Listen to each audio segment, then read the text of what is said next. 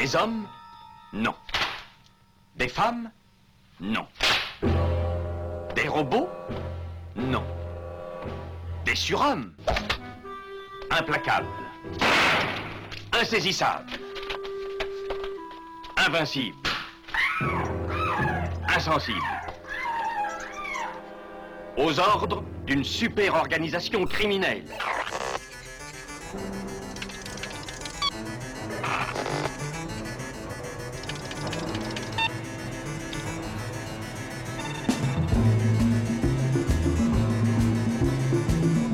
Impossible Rien n'est impossible pour... Culture prohibée.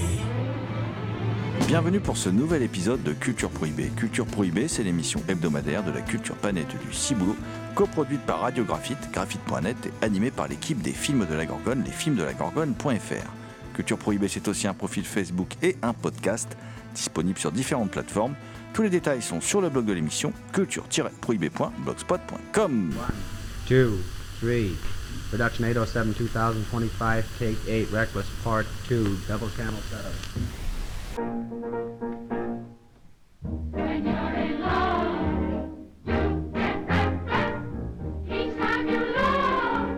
Sommaire aujourd'hui, une spéciale sortie bouquin durant laquelle nous reviendrons en compagnie de son auteur Pascal Français sur Kemp, volume 3, Soap Opéra et Kemp Gay, paru chez Marais Éditeur. En sa compagnie, nous évoquerons également le film Harlow la blonde platine, un film de 1965 signé Gordon Douglas et sorti en Blu-ray chez Carlotta Film. Nous reviendrons également sur La Maison d'Emma Becker, éditée par Flammarion, et surtout sur son adaptation cinématographique au titre éponyme, réalisée par Anissa Bonnefond et qui est éditée par Réseau Film et distribuée par ESC Distribution. Nous terminerons ce tour d'horizon des sorties bouquins avec euh, quelques bandes dessinées, à savoir Ice Cream Man de W. Maxwell Prince, Chris O'Halloran et Martin Morazzo, et ça c'est chez Huggin and Munin. Nous parlerons également de Not All Robots de Mike euh, Deodato Jr., Mark Russell et Lee Loveridge, qui est paru aux éditions Delcourt. Et on fera un petit euh, détour en compagnie de Ed Brubaker, Marcos Martin et Munza Vicente pour évoquer une BD sortie chez Glénat, le tome 1 de Friday. L'équipe de Culture Prohibée remercie Julia Bellorger, Lucie Mottier et Pierre-Julien Marest pour leur aide sur cette émission. Nous vous rappelons d'ailleurs que cette émission, réalisée en partenariat avec la revue Prime Cut, disponible sur le site de l'éditeur TheExtasyOfFilm.com, sur celui des films de la Gorgone, www.lesfilmsdelagorgone.fr et chez tous les bons libraires. Pour aborder les dernières sorties bouquins, je suis accompagné de Damien Demé, dit la bête noire de Compiègne, un archéologue animal en quête de cultures souterraines et oubliées, également créateur du podcast Écho du temps, disponible sur PodCloud. Bonjour Damien. Salutations à toutes les entités conscientes qui nous écoutent. Mon cher Damien, tu es venu avec quelques comics, hein, comme souvent, euh, et tu as décidé aujourd'hui de nous, nous parler ben, d'un comics qui augure en fait d'une série de comics horrifiques à, à apparaître chez Huggin and Munin, euh, à savoir Ice Cream Man.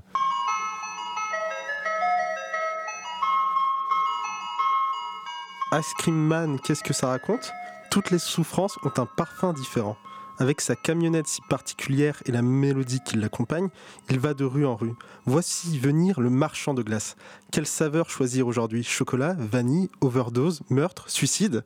Sur son passage, il ne découvre ou ne provoque que désolation, souffrance et terreur. Qui est-il vraiment? Ami ou ennemi du genre humain? Dieu ou démon? Personne ne le sait encore. Mais ce qui est certain, c'est qu'il est capable de changer n'importe quelle vie en un claquement de doigts ou en une boule de glace, souvent pour le pire. Alors, ce travail euh, est réalisé par euh, W. Maxwell Prince, qui est le scénariste. Au dessin, on retrouve euh, Martin euh, Morazzo et la couleur, c'est Chris O'Loran. Ice Cream Man est plus une, une anthologie d'horreur. Alors, certes, on retrouve le, le vendeur de glace et sa camionnette à tous les chapitres, mais sa présence est plus ou moins indépendante de toutes les histoires, sauf le dernier chapitre. Euh, ce qui fait qu'il y a un peu un style métal hurlant, voire un côté Hellraiser euh, dans ses personnages, Euh, notamment, on a une histoire avec deux toxicomanes en quête d'une nouvelle dose euh, de drogue, ou l'histoire d'un musicien qui est l'homme d'un seul succès et qui est à la recherche d'un nouveau morceau qui fera sa gloire. Les histoires sont sombres et fun. Tous les personnes euh, sont habitées par des euh, démons et quand le marchand de glace passe, au final, il ne fait que révéler à eux euh, la saveur de leur souffrance. C'est un comics qui combine plein de super histoires avec un, dessin qui est vraiment au top et qui fait énormément pour la narration. Ce qui est assez normal euh, l'horreur, mais la particularité au niveau du dessin, je trouve que c'est sur le corps des personnes où il met souvent des personnes, enfin on ressent leur addiction, leur vieillesse ou bien euh, leur terreur. La seule déception que j'ai, je dirais, c'est le choix de la couverture parce que je trouve qu'elle exprime le moins cette étrangeté entre l'innocence infantile euh, autour du marchand de glace et l'horreur des histoires qu'il y a dedans, contrairement aux autres couvertures que j'aime énormément, notamment celle avec bah, les toxicomanes. On voit juste un des personnages qui tient une boule de glace avec des seringues dedans, que j'aime énormément, même si elle est horrible. Néanmoins, euh, grâce à ça, j'ai pu découvrir euh, les éditions Hugging et Munning, euh, qui fait une édition très belle et je trouve très élégante. Et je ne pourrais trop que vous conseiller ce tome 1 de Askriman, euh, fait par Maxwell Prince, Martin Morazzo et Chris O'Laran. J'ajouterais, mon cher Damien, que le trait de Morazzo évoque quelque peu le trait d'un des maîtres de l'horreur euh, venu du pays euh, du soleil levant, à savoir Junji Ito. Voilà, et, et- on, retrouve vraiment, et en particulier d'ailleurs sur la couverture, hein, le, comment dire, les, les, traits particuliers euh, de, l'auteur de, de tellement de super mangas que, bon voilà, entre J.O., Tomier, euh, Spirale, enfin bon voilà, des, des classiques du, du manga horrifique. D'ailleurs, on vient de sortir, vient de sortir un, un artbook de, Junji Ito euh, que je vous conseille vivement. Alors moi, je vais rester chez, dans les comics, par contre chez Image Comics, euh, pour vous parler d'un comics qui au départ était en fait, euh, comment dire, était une BD numérique. C'est une BD numérique, elle avait gagné le Leisner Award. Hein, euh, donc c'est pas n'importe quoi, de la meilleure BD numérique en 2021. Et Image a décidé de le publier euh, du coup en album. Et Glénat a pris le, relais et a décidé de publier en France cette série qui s'appelle donc Friday. Friday, euh, c'est très simple. hein, ça se passe dans une, la petite ville de Kings Hill. Forcément, King. Kings Hill, ça évoque notre ami, notre ami Stephen King, évidemment. Euh, et c'est l'histoire de Friday Fitzhugh. C'est pas facile à dire hein, euh, quand on n'a pas l'accent anglais. C'est écrit F-I-T-Z-H-U-G-H. Voilà. Euh, qui est une jeune femme de 18 ans et qui revient pour, euh, dans cette petite ville pour fêter Noël avec sa mère et sa tante, qui est une... euh, c'est la jeune fille, en fait, un peu garçon manqué, qui en fait est très jolie, mais qui est un peu garçon manqué et qui, euh, et qui aime bien se faire ce que les garçons font habituellement. Voilà, en tout cas, dans la... parce que bon, je crois pas au truc genré, moi, hein, mais, mais, mais en tout cas, dans la représentation qu'on a des femmes dans la fiction américaine, d'ailleurs, Ed Brubaker s'amuse à jouer hein, avec les clichés, voilà, puisque c'est, j'ai dit le nom, le scénario, c'est Ed Brubaker, mais revenir après. Et, elle en profite aussi pour retrouver son meilleur ami d'enfance, Lance Jones, qu'elle avait quitté donc pour aller au lycée. Et quand il était gamin, ils étaient inséparables. Lui, c'est pareil, c'était un peu le gamin dont, dont personne, enfin, il n'avait pas beaucoup de potes, et euh, qui était en fait euh, passionné d'énigmes. Ils ont passé toute leur enfance à résoudre des énigmes, sans jamais d'ailleurs euh, avoir de relation en fait entre eux, euh, de relations de, de petit ami à petit ami. Voilà, ils sont restés simplement amis, même si ça c'est un point important dans l'histoire, puisque sinon je vous en parlerai pas, parce que ça trotte encore dans un coin de la tête de chacun de ces deux euh, protagonistes. Alors lui c'est un petit génie, hein, c'est un petit Asperger en fait en quelque sorte, hein, euh, et euh, à peine revenu en fait dans cette ville que euh, Friday va se retrouver en fait embarqué de nouveau avec Lance dans une enquête un peu dans une enquête dans une histoire un peu spéciale autour du mythe de, la Dame Blanche. Euh, et bah, évidemment ce- cette BD euh, au trait au trait un peu particulier hein, c'est Marcos Martin au dessin et Munsa Vicente à la couleur. On a on a un trait vraiment atypique dans, l'univers du comics qui peut plus évoquer la BD européenne, d'ailleurs plus la ligne claire euh, euh, que les traditionnelles représentations que l'on se fait, enfin même si on a beaucoup évolué ces dernières années, dans les comics il y a aujourd'hui euh, une grande variété de styles de dessin, mais disons qu'on est loin des canons typiques à la Marvel, euh, voilà, les super-héros en collant moule burne, là on est dans autre chose, euh, qui est pas un trait réaliste, hein, qui est un trait un peu haut. D'ailleurs, petite pointe d'inspiration de Will Eisner, hein, quand même aussi à chercher. Euh, et euh, le scénario, la BD va vous captiver. Vous avez l'impression de regarder un film. C'est incroyablement bien mis en scène. Peut parler de mise en scène, pourquoi? Bah Parce que derrière au scénario, c'est Ed Brubaker, excusez du peu, le meilleur scénariste, en tout cas quand il s'agit de faire des polars en BD. Ça, je vous en ai déjà parlé plusieurs fois dans l'émission. Il a des séries toujours en cours. Enfin, Criminal, c'est plus ou moins en cours parce qu'il y a des, spin-offs de Criminal qui sortent régulièrement. Et puis il y a Reckless qui mélange en plus le polar et euh, la cinéphilie, puisque son héros euh, vit dans un vieux cinoche euh, délabré. voilà, enfin bref, je vous en dis pas plus, faut, faut lire ça. Ces deux BD-là sont chez Delcourt. hein, tous les polars sont chez Delcourt. Et récemment, d'ailleurs, il y a eu une réédition chez Panini de l'intégrale de Sleeper. Alors, réédition, plutôt édition originale, parce qu'en fait, Sleeper, euh, c'était paru, mais il avait eu, ils avaient fait publier des années, des années de ça. Quelques épisodes de la série. Là, c'est une vraie intégrale en deux volumes. Voilà. Et c'est assez génial. Et donc, euh, ben, Friday, ben, c'est euh, c'est assez étonnant, c'est assez génial parce que c'est une BD plus pour les qui va un peu chercher du côté des ados. C'est plus étonnant euh, pour Ed Brubaker. Mais on reste dans son, dans son domaine de prédilection. Celui où il s'éclate le plus, c'est le polar. Donc, je vous conseille vivement Friday. C'est que le premier tome hein, qui est paru chez Glénat. On a très hâte de lire la suite puisque à la fin de ce premier tome, eh bien évidemment, tout cela prend une toute autre tournure. euh, la BD devient beaucoup plus adulte. Donc on a très hâte, très hâte de lire tout ça. On- va rester. On va rester dans la BD avec euh, Damien, euh, qui va nous parler de. Alors là, on va aller tout à fait dans la, dans la SF, hein, de Not All Robots, qui est donc paru chez Delcourt. On parlait à l'instant des éditions Delcourt, qui est signé Mike Deodato Jr., Mark Russell et Lee Loveridge.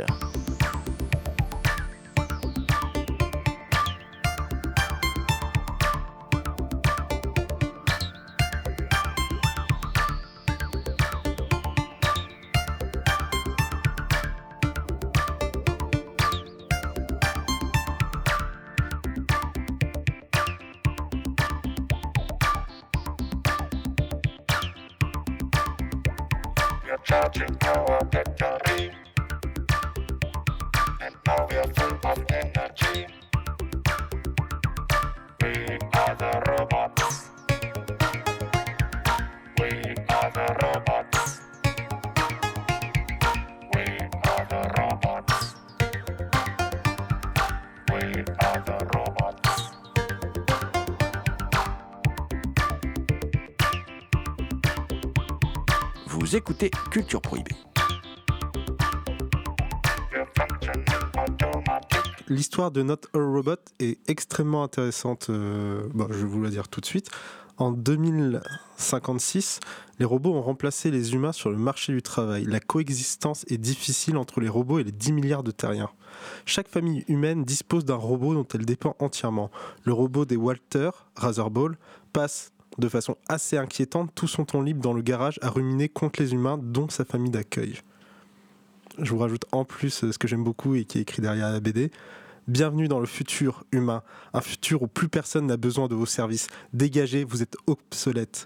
Alors, c'est une BD de SF avec une très belle couverture qui reprend le American Gothic euh, de Grant Wood, qui est un des tableaux les plus connus euh, aux États-Unis et dans le monde pour parler des États-Unis, mais avec des robots à la place des humains. Euh, le dessinateur, du coup, c'est Mac Deodato, qui a beaucoup travaillé pour Marvel, dont les Dark Avengers, et qui a un style de dessin extrêmement cool, qui me rappelle un peu plus la BD euh, d'horreur infidèle que qu'une BD de science-fiction, mais qui fait, euh, enfin, qui fait très bien le, travail, et Lee Lubridge qui s'occupe euh, de la couleur. Au scénario, on a Mac Russell, que j'aime beaucoup, et que je m'étais pas rendu compte de qui c'était avant que je finisse la BD et que son nom me ressaute au visage parce qu'il a fait euh, un comic qui s'appelle Presse dont je vous avais parlé dans un spécial euh, dans un précédent spécial euh, bouquin qui était déjà une BD de SF du coup la SF c'est un truc qu'il maîtrise au niveau esthétique et au niveau du contenu.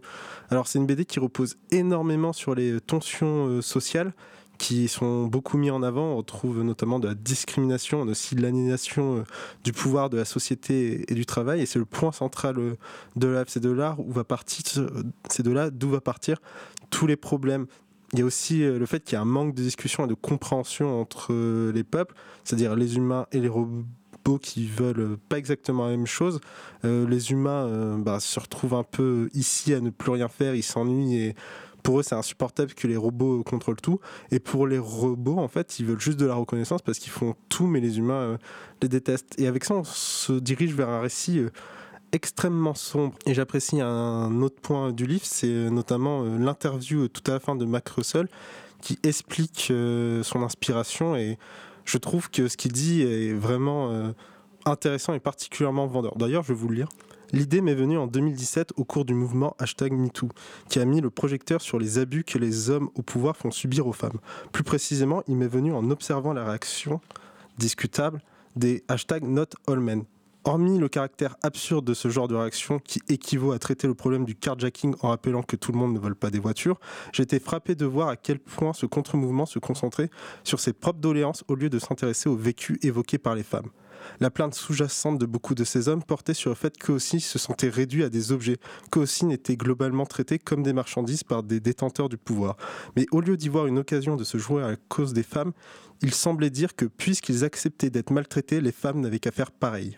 C'est un point intéressant qui a inspiré du coup la création du truc et à partir de là en fait il va faire un comics qui parle au final de toutes les strates de la société qui touchent les différents âges et les différents euh, regroupements euh, sociaux pour parler au final de l'oppression de ceux qui l'acceptent, de ceux qui veulent s'y opposer et de ce qu'on peut faire face à ça.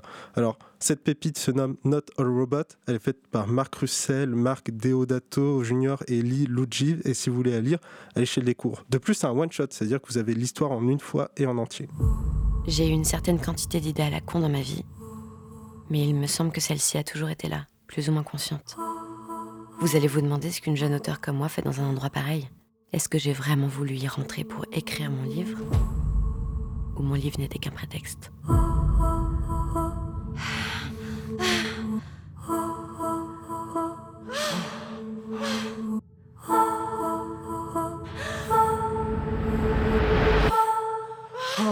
Je vais sortir des, de la bande dessinée, euh, Damien, et je vais euh, vous parler.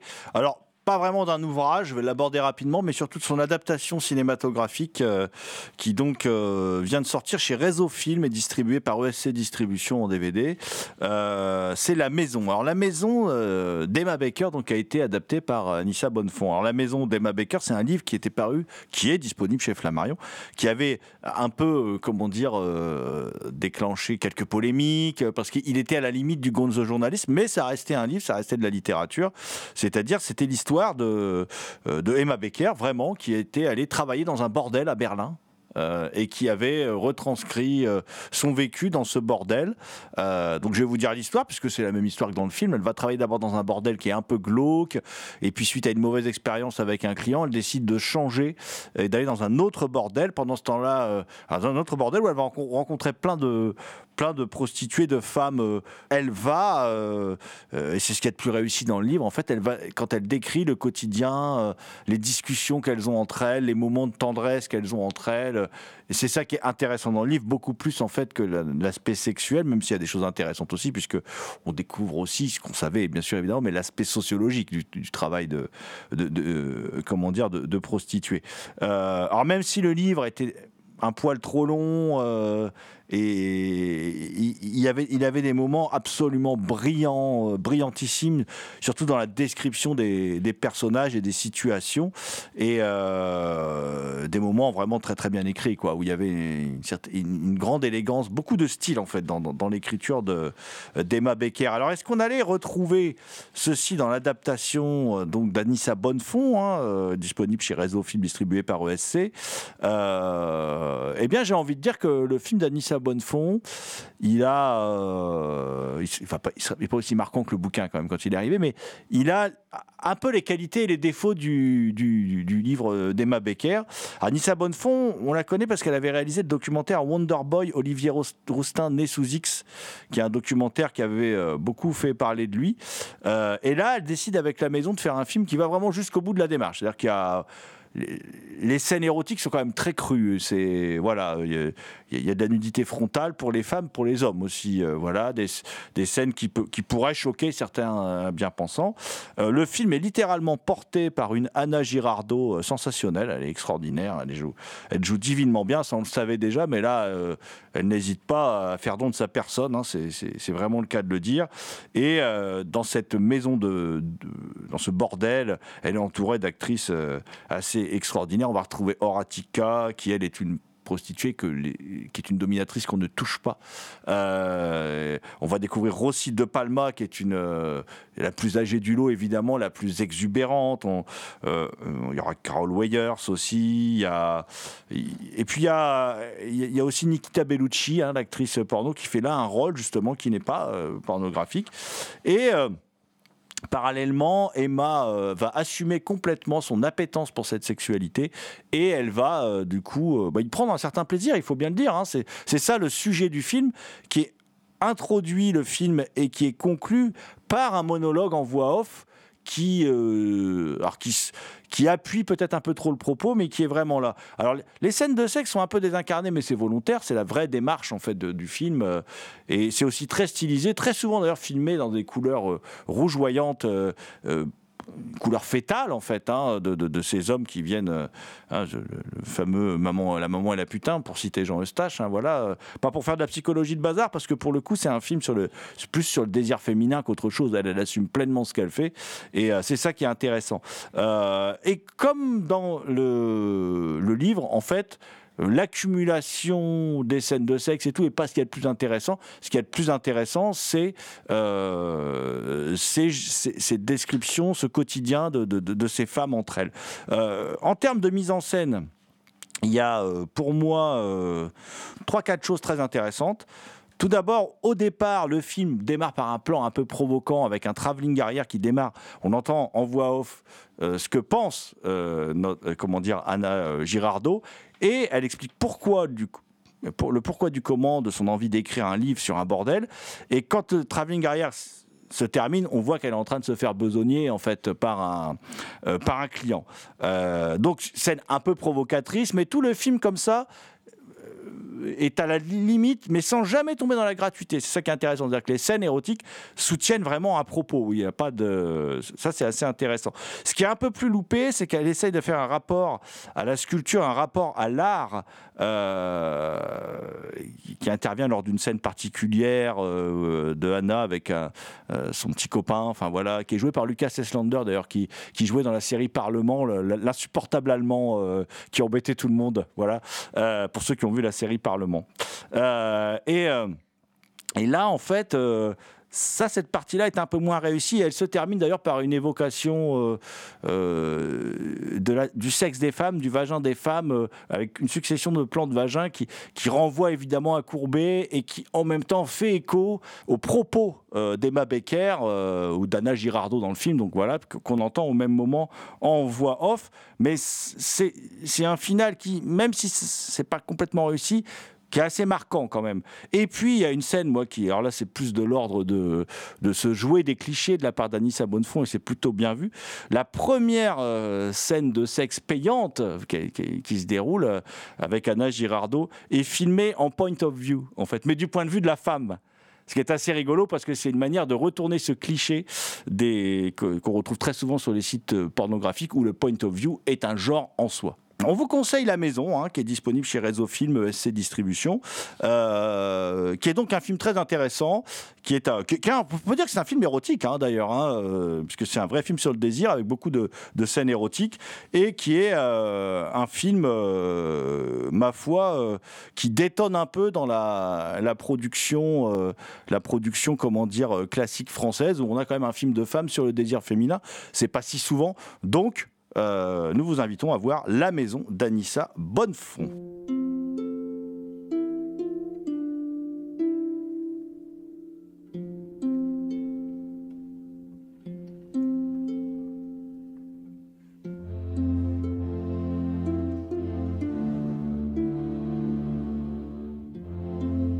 Vous écoutez Culture Prohibée spéciale sortie bouquin.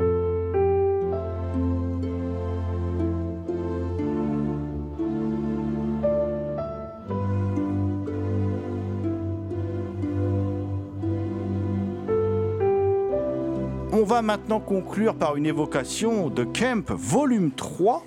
Kemp volume 3, donc euh, Sop, Opéra et Kemp Gay, paru chez Pierre-Julien Marest. Pierre-Julien Marest qui a eu la gentillesse de nous faire parvenir cet ouvrage magnifique. Et on va en parler, on va en parler avec son auteur, Pascal Français. Euh, Pascal Français qui était déjà venu parler des deux précédents volumes dans l'émission. Euh, je, vous ai déjà chroniqué l'ouvrage, donc vous savez ce que, tout le bien que j'en pense. Et maintenant, je vous invite à, écouter donc notre échange avec Pascal Français. Alors, on va tout de suite euh, essayer de joindre Pascal par le biais de cet instrument magique qui est le, le téléphone du studio. On est dans les conditions du direct. Et donc, euh, bah, Pascal Français au micro de Culture Prohibée, donc l'auteur de Kemp, volume 3, Soap Opera et Kemp Gay, paru chez Marest, éditeur. Bonjour Pascal Français. Bonjour, bonjour Jérôme. Alors, tu es donc de retour dans notre émission pour aborder Kemp, volume 3, Sop, Opéra et Kemp Gay. Alors, on avait déjà parlé des deux premiers volumes, hein, également parus chez Marest Éditeur. Euh, à chaque fois, ils ont des préfaces fort sympathiques. hein. Et là, dans- euh, la préface est signée Jean-Pierre Bouixou. Ah, Jean-Pierre Bouixou, ce vieux briscard qui a traîné sa, comment dire, euh, dans pas mal euh, d'entreprises et, érotiques, mais de l'érotisme voyou comme l'on aime, voilà, et, de la pornographie de voyou aussi, même, je me souviens de vieux magazines et tout ça, dont, dont il assurait tous les rôles à l'intérieur sous différents pseudos, euh, voilà, de choses, de choses très sympathiques. Et notre ami Jean-Pierre Bouixou, qui sévit aujourd'hui principalement dans, ciné, ciné mensuel, euh, fait une préface, alors comme souvent les préfaces, de, comme dans les deux autres volumes, hein, la préface est, vraiment euh, très chouette et il y a deux choses moi qui m'ont marqué dans, cette préface. Il y a d'abord le fait que lui, euh, il parle d'une euh, d'une réappropriation aussi de mots qu'on a bannis parce qu'ils seraient des mots interdits aujourd'hui pour évoquer l'homosexualité. Qu'est-ce que tu penses de ça dans une époque où aujourd'hui, c'est vrai, on a l'impression parfois d'affronter un- une certaine forme de de comment comment je pourrais dire ça, mais de, sectarisme à l'envers. Oui, bah, je suis entièrement d'accord avec lui euh, là-dessus. Et puis euh, vraiment, bah, je remercie déjà beaucoup euh, pour sa préface, mais il le sait que ça, ça me tenait très à cœur qu'il euh, participe à, au projet, au livre. Et euh, non, je suis entièrement d'accord avec lui là-dessus. C'est-à-dire qu'il y a une espèce de euh, finalement de, de, de réactionnarisme à l'envers, dans le sens où on est tellement dans une époque où justement, oui, certains termes ne peuvent plus être employés, même s'il y a une tradition dans les milieux homosexuels qui étaient par exemple les, euh, des termes comme PD, pédale ou euh, ce, ce genre de choses, on peut les employer entre soi, entre homosexuels, mais c'est très mal vu euh, si, euh, si c'est employé par d'autres. Donc euh, je trouve que même maintenant, il n'y a même plus lieu que ce soit mal vu d'être employé par d'autres. Euh, on emploie le langage, qu'on veut, surtout lorsque c'est employé par des personnes qui, comme Jean-Pierre, sont loin d'être euh, homophobes ou réactionnaires et sont véritablement l'inverse de ça. Mais c'est sûr qu'encore une fois, on va revenir à ce terme du politiquement correct, mais qui nous étouffe terriblement. Et je crois que, que le Kemp, c'est c'est exactement l'inverse euh, de ça. quoi. C'est une espèce de liberté et une façon euh, d'avoir une autodérision euh, par rapport à sa sexualité, par rapport au cinéma qu'on aime, par rapport à tout d'ailleurs, par rapport aux attitudes sur la vie en général. Savoir voir la vie, l'art et, le sexe avec suffisamment de, de dérision. Voilà. Il dit aussi autre chose, Jean-Pierre Bouixou, dans, la préface de Kemp volume 3. Là, tu es peut-être un peu moins d'accord avec lui. Il, il est un peu critique, je trouve, vis-à-vis de, de John Waters. On a l'impression que John Waters... euh, Alors, toi, tu adores John Waters, euh, et, d'ailleurs, tu lui consacres toute une partie de l'ouvrage. Il y a cette fameuse scène sur laquelle on discute tout le temps, tu sais, de la crotte de chien dans euh, Pink Flamingos, et où il est persuadé que tout ça a été complètement bidouillé, qu'il y a eu une euh, finalement un, montage qui a été fait. Bon, euh, c'est pas évident, je sais pas trop comment me situer, c'est possible ou pas, mais je crois qu'il a tendance peut-être à le considérer comme un comme un metteur en scène qui, euh, qui a profité d'une certaine façon euh, de son côté euh, provoquant et de son côté subversif pour ensuite entrer plus ou moins dans le rang.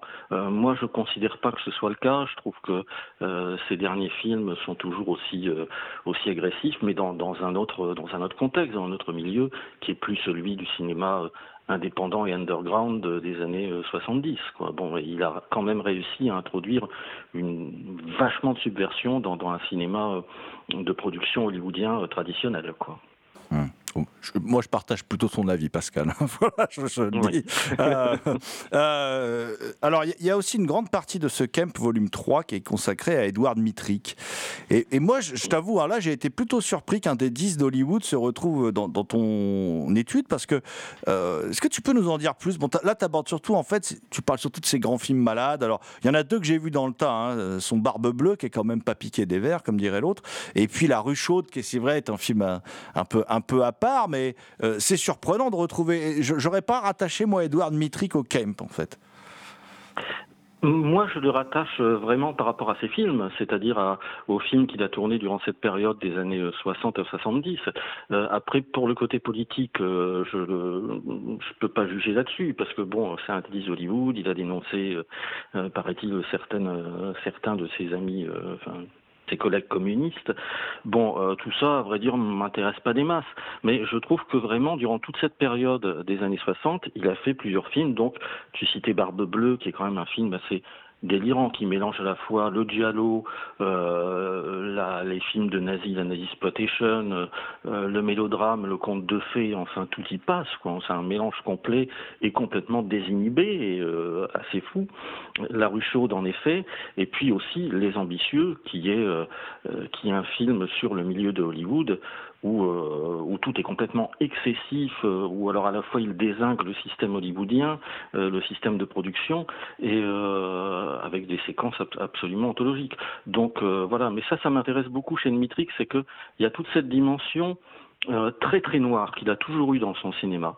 Euh, quand on pense à un film qui était consacré à un, à un type terriblement misogyne qui, euh, qui, qui tuait des bonnes femmes, une sorte de sniper en fait, oui. l'homme Ah. à l'affût. Ah, Voilà. L'homme à l'affût, c'est ça.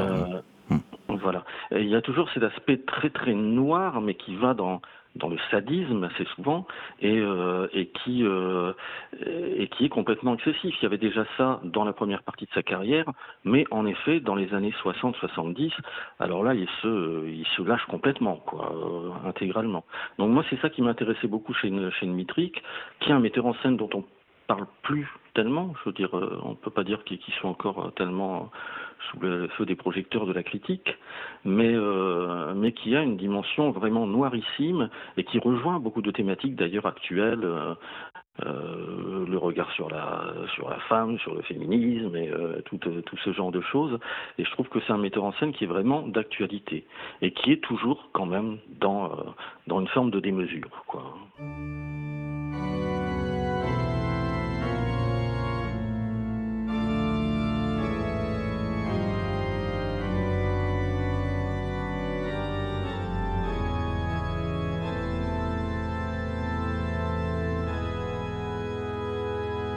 Vous écoutez Pascal Français, auteur de Kemp, volume 3, Soap Opéra et Kemp Gay, disponible chez Marais Éditeur, au micro de Culture Prohibée.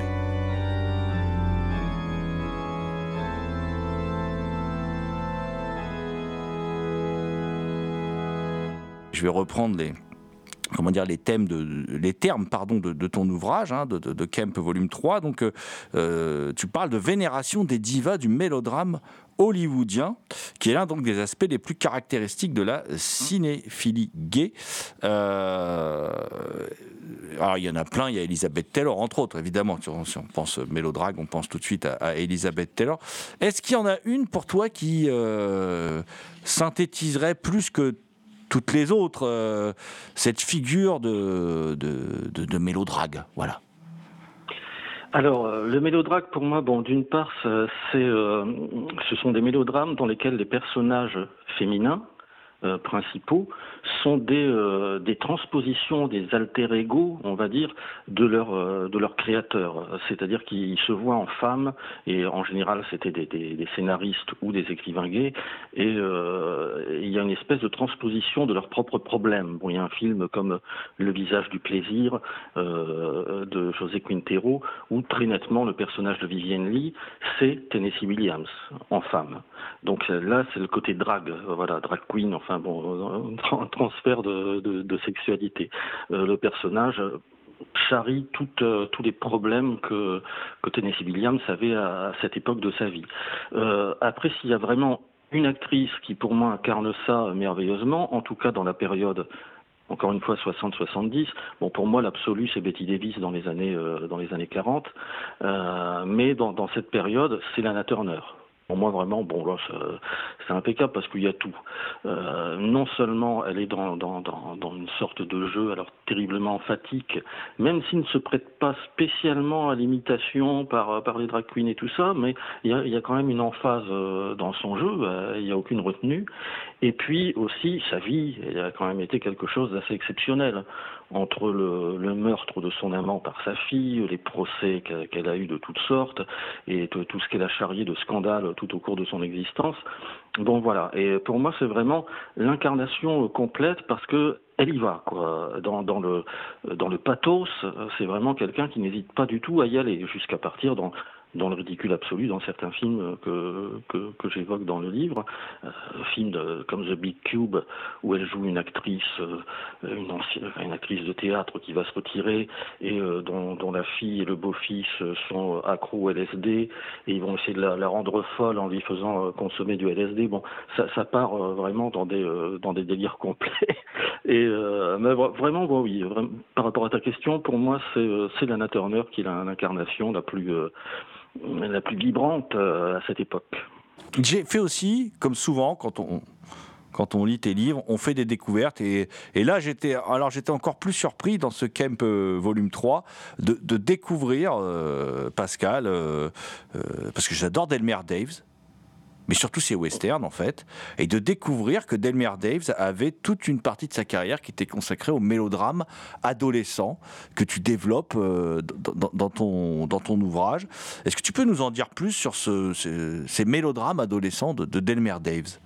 Alors oui, avec plaisir. Ben, en fait, c'est une période entre 1959 et euh, 1962 où euh, Daves était, euh, avait eu des gros problèmes cardiaques. Euh, donc, euh, il n'y avait plus personne qui voulait euh, l'assurer euh, au niveau des producteurs et de, la production. Donc, euh, on l'autorisait encore à tourner si il abandonnait les films d'action, les westerns ou les polars dans lesquels il était habitué de, travailler. Et donc, il fallait qu'il soit dans un contexte de studio, entouré de médecins et, euh, avec beaucoup moins de, risques, parce qu'à l'époque, évidemment, les westerns euh, se tournaient vraiment sur les lieux, quoi. Bon, euh, avec des, des cascades qui n'étaient pas des, effets numériques ou des choses comme ça, quoi. Donc, il, il risquait sa peau avec ses problèmes cardiaques. Donc, il s'est orienté vers le mélodrame adolescent. Euh, parce que d'une part, bon bah à l'époque, il fallait toucher un public adolescent. Euh, C'était les années 60. euh, Hollywood essayait de, viser le plus possible le seul public qui continuait un peu d'aller dans les salles, qui était qui étaient les ados. Et en même temps, le, thème, le, la thématique lui plaisait euh, beaucoup. Il était beaucoup intéressé par les conflits de génération et tout ça.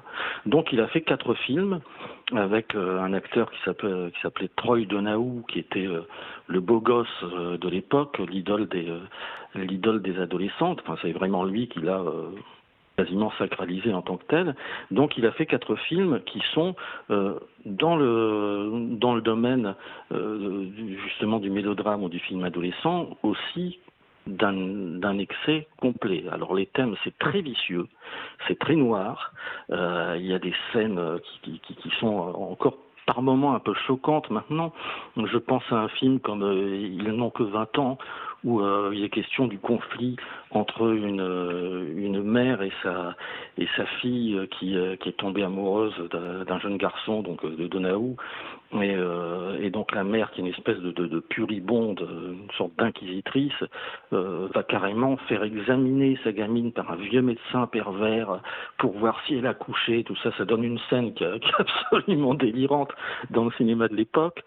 Euh, toutes les thématiques sont, sont assez outrées dans, dans, dans ces quatre films de, de Devs où il se lâche complètement. Quoi. Bon, il y a aussi dans Suzanne Slade, par exemple, euh, une mère dont la fille, encore une fois, c'est toujours des questions de mère très, très marâtre, très méchante, une mère dont la fille a eu un bébé et comme, euh, alors qu'elle n'est pas mariée, et comme il faut le cacher à tout prix, la mère va faire croire que le bébé est d'elle, ce qui est complètement ridicule parce que nettement ménopausée, quoi, euh, la mère. Et donc, elle va voler le bébé à sa fille en faisant croire que, que le bébé est, est d'elle parce qu'elle veut pas que la bonne société. euh, Bon, donc tout ça, ça donne des thèmes assez, assez fous. Et ce sont des films qui sont peu aimés.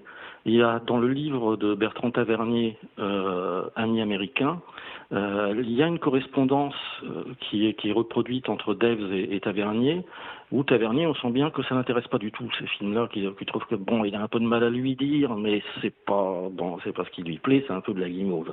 Et, euh, et Deves défend vraiment ces films en disant je comprends que vous n'aimiez pas, mais moi je les, accepte tout à fait. C'est vraiment des films qui, sont d'un immense intérêt pour moi.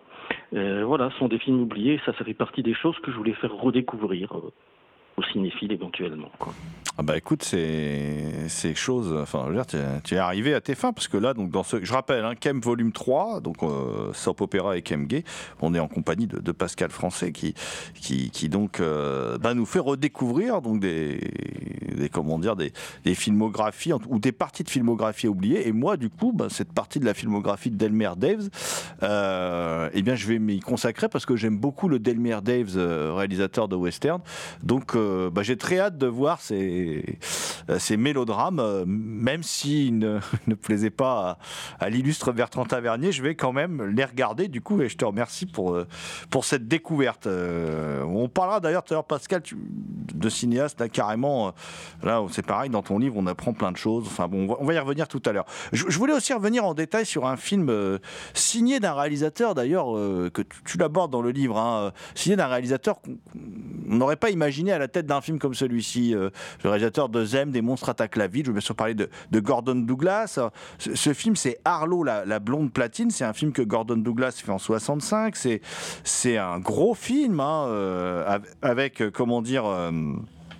Euh, euh, avec Carol Baker qui après euh, qui après fera surtout une, grande partie de sa carrière ensuite en Italie dans, des, des de, machination mais qui là est encore dans sa carrière américaine hollywoodienne et qui est donc là une biographie enfin un biopic sur Jean Harlow alors qui est un biopic en plus qui est qui vient de ressortir en Blu-ray dans, un- dans une belle copie chez, chez Carlotta Film. Euh, Qu'est-ce que tu, toi, tu parles du film hein, dans, le livre. hein, euh, euh, en quoi ce film est camp pour toi Et puis surtout, euh, qu'est-ce que euh, hum, qu'est-ce que le film t'inspire? Parce que bon, c'est vrai que le film est, très intéressant, mais en même temps, on se dit Gordon Douglas, c'était peut-être pas la personne pour réaliser ce film-là, et, surtout, le, film euh, prend aussi pas mal de, de comment dire, de de raccourcis, enfin il évite de dire certaines vérités, puis surtout on n'a pas non plus tous les noms, véritables noms des protagonistes, tout ça. Enfin c'est un c'est un film moi je trouve un peu étrange, qui est un peu à cheval entre le biopic classique et le, et le film malade, ce qui en fait tout son intérêt d'ailleurs. Oui, ben je pense que oui, son intérêt là, euh, tout à fait. Bon, il y a- c'est un film qui tient absolument pas debout au niveau bio- biographique parce que évidemment, il fallait pas non plus aller euh, aller trop loin dans la dans la révélation des, des faces cachées de, de Jean Harlow. Mais euh, moi, ce qui m'intéresse, enfin la, la dimension camp du film, puisque c'est ce que tu me demandais. Encore une fois, je reviens là-dessus, c'est que il y a toujours cette euh, dans le camp cette euh, dualité entre l'artificialité complète et, euh, et le réalisme. Où est la réalité? Où est, euh, où est l'artifice? Où est le mensonge? Où est la vérité? Qu'est-ce qui est sincère? Qu'est-ce qui est, fabriqué? Et donc là, c'est un film sur la fabrication d'une euh, star. Voilà, sur la fabrication d'une femme qui va être utilisée de façon diverse et variée par, les milieux de- des studios hollywoodiens. Et bon, à, côté de ça, il y a des il y a des séquences dedans involontairement, euh, involontairement drôles quand même. Bon, où, là encore, ça part tellement dans dans, une sorte de, de, noirceur ou de perversité euh, sous-jacente, mais euh, qui est qui est quand même assez délirante.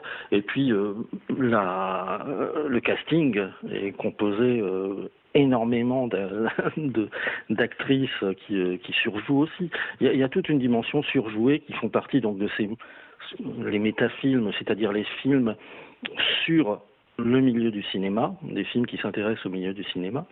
Et, euh, donc il y a toute cette, euh, ce côté paradoxal, cette dichotomie entre le, euh, à la fois le monde artificiel du cinéma, la réalité de la vie de- des personnes, la construction d'une image, la construction d'une féminité qui est, qui est pas celle de Harlow au départ, et euh, et puis bon ben voilà toutes ces outrances scénaristiques qui qui parfois dérapent de façon assez succulente par moment quoi.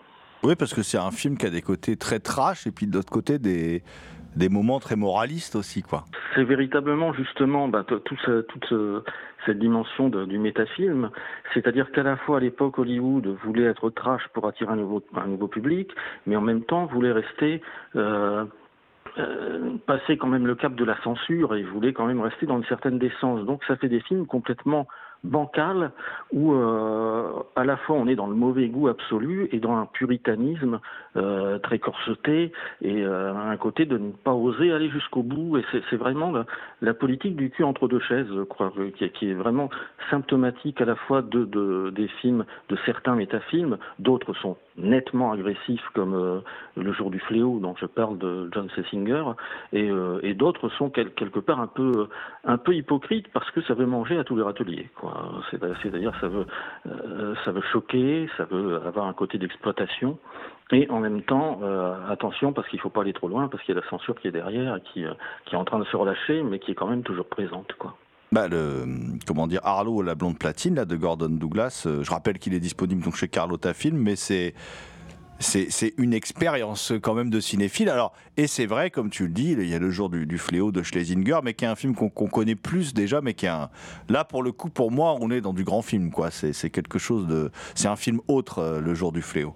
Tout à fait. Euh, là, on est vraiment bah, dans, euh, bon, chez Schlesinger, on est vraiment dans du cinéma complètement pensé et, euh, euh, euh, en même temps d'une radicalité par rapport justement à, Hollywood et à ses artifices et à, à ces espèces de rêves perdus parce que là, on est dans un milieu de, personnes qui veulent accéder à la gloire mais qui sans doute ne l'auront jamais et des grouillots qui vont être un peu détruits, broyés par, la machine hollywoodienne. Donc ça a été un peu le cas de Gina Harlow, sauf qu'elle a été quand même star pendant, quelques années. Et mais là, bon, chez Schlesinger, dans le jour du fléau, on est vraiment dans la face totalement noire et putride et, euh, et pourrie en fait du milieu hollywoodien, qui est présenté sans phare, alors absolument sans phare.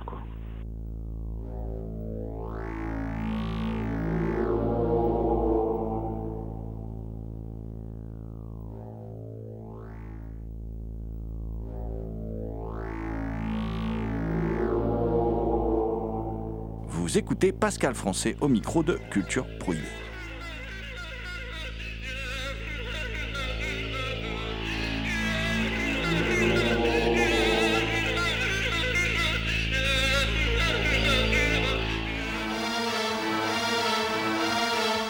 La suite de l'ouvrage, donc Kemp, euh, volume 3, Soap Opera et Kemp Gay. Dans, la suite de l'ouvrage, Pascal, tu, abordes, moi j'aime beaucoup, il y a toute une partie sur le Kemp Gay, et tu abordes le cinéma underground. Et c'est vrai que dans le cinéma underground, on connaît tous euh, Andy Warhol, Paul Morisset, Kenneth Anger, euh, mais tu nous parles de réalisateurs qu'on connaît moins, voire que moi je connaissais pas du tout pour certains.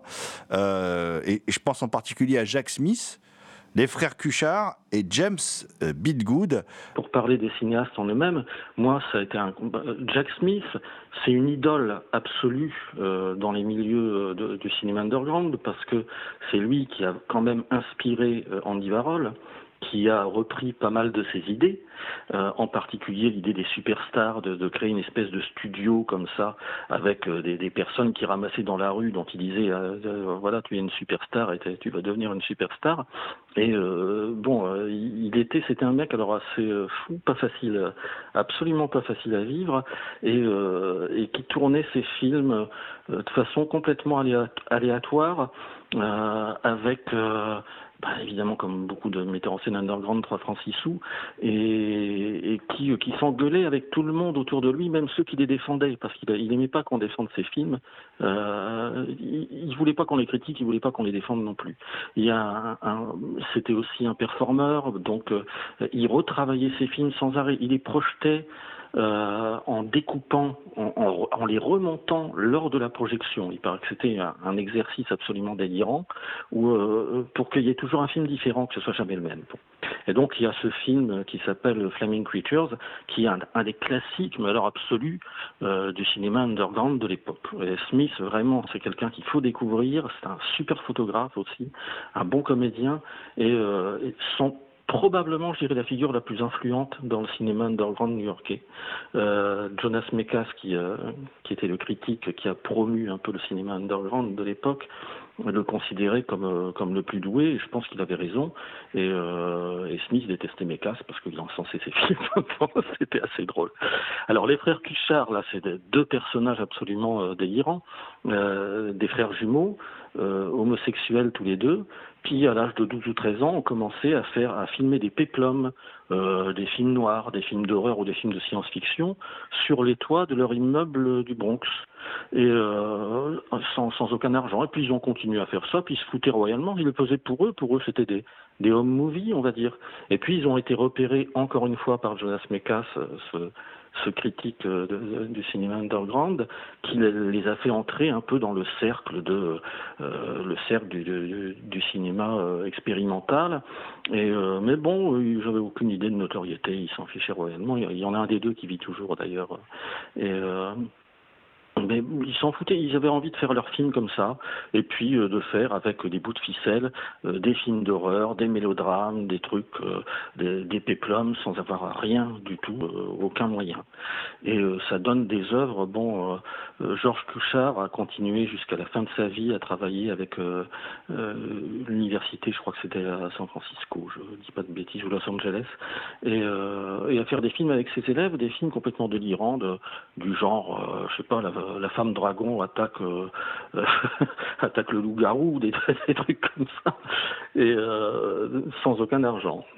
Donc euh, voilà, et puis le, le troisième que tu citais, c'était James B. Good, alors bah, qui lui a fait le film euh, euh, gay, euh, sans doute le plus populaire à l'époque, euh, qui euh, Pink, Narcissus, pardon, pas Pink Flamingo, ça c'est John Waters, euh, un film d'un érotisme torride, qui pour moi est beaucoup plus kitsch que camp, parce que là on est un peu dans l'esthétique euh, de Pierre et Gilles, de- des photographes qui font ces, photographies avec beaucoup de couleurs, beaucoup de, oui vraiment un côté un peu un peu kitsch, un peu iconique. euh, bon, Euh, mais c'est, aussi un film, le seul film qu'il ait réalisé, qu'il a tourné chez lui, dans un tout petit appartement pendant des années, et en changeant sans arrêt, bah, il pouvait pratiquement plus vivre chez lui parce que tout était euh, rempli de, de- d'ustensiles de décoration.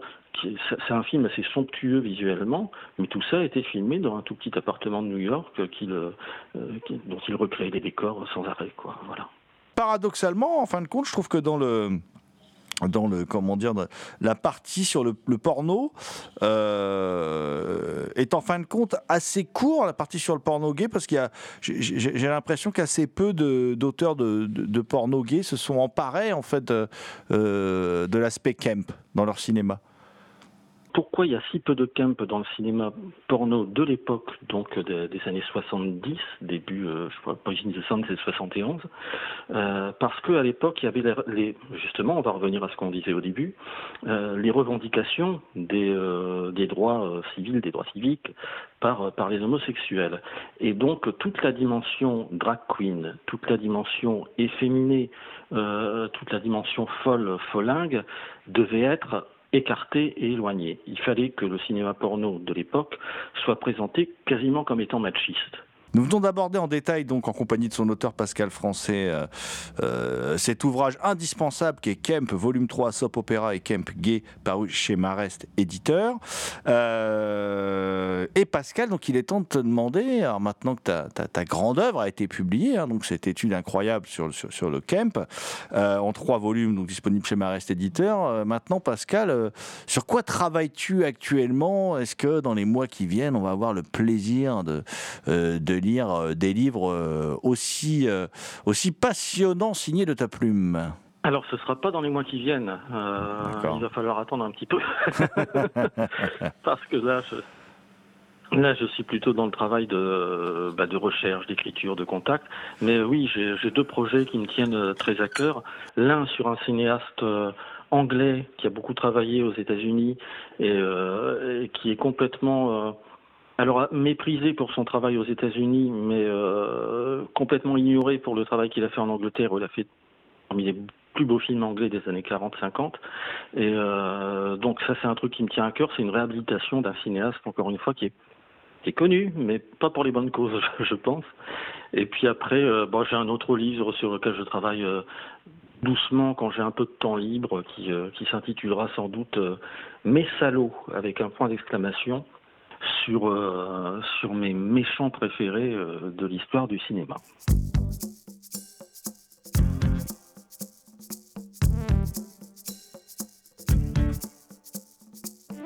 C'est une chanson de tous les jours, une chanson qui parle beaucoup d'amour, une chanson qui veut crier au secours, mais qui ne le dit pas. Une chanson sur le désir de toi, une chanson sur la chair et la foi, le parfum de ta peau scélérate que je n'oublierai pas. C'est une chanson à fredonner, une chanson pour te faire respirer. L'atmosphère de ma chambre à coucher depuis chanson que je chante tout bas, que je ne crie pas sur tous les toits. C'est un secret entre moi et moi,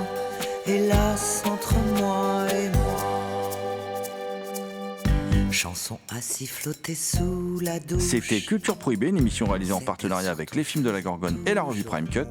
Culture Prohibée est disponible en balado-diffusion sur différentes plateformes. Toutes les réponses à vos questions sont sur le profil Facebook et le blog de l'émission culture-prohibée.blogspot.com.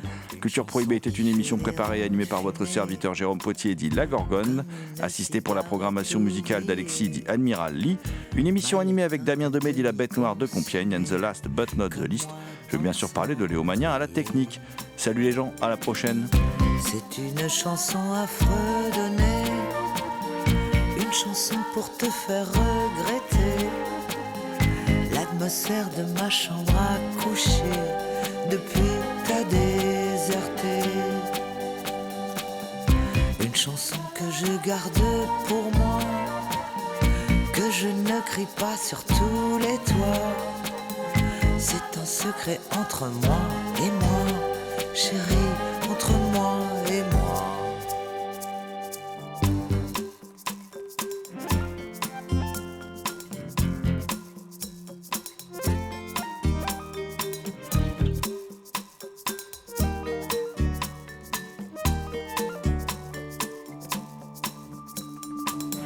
C'est une chanson de tous les jours,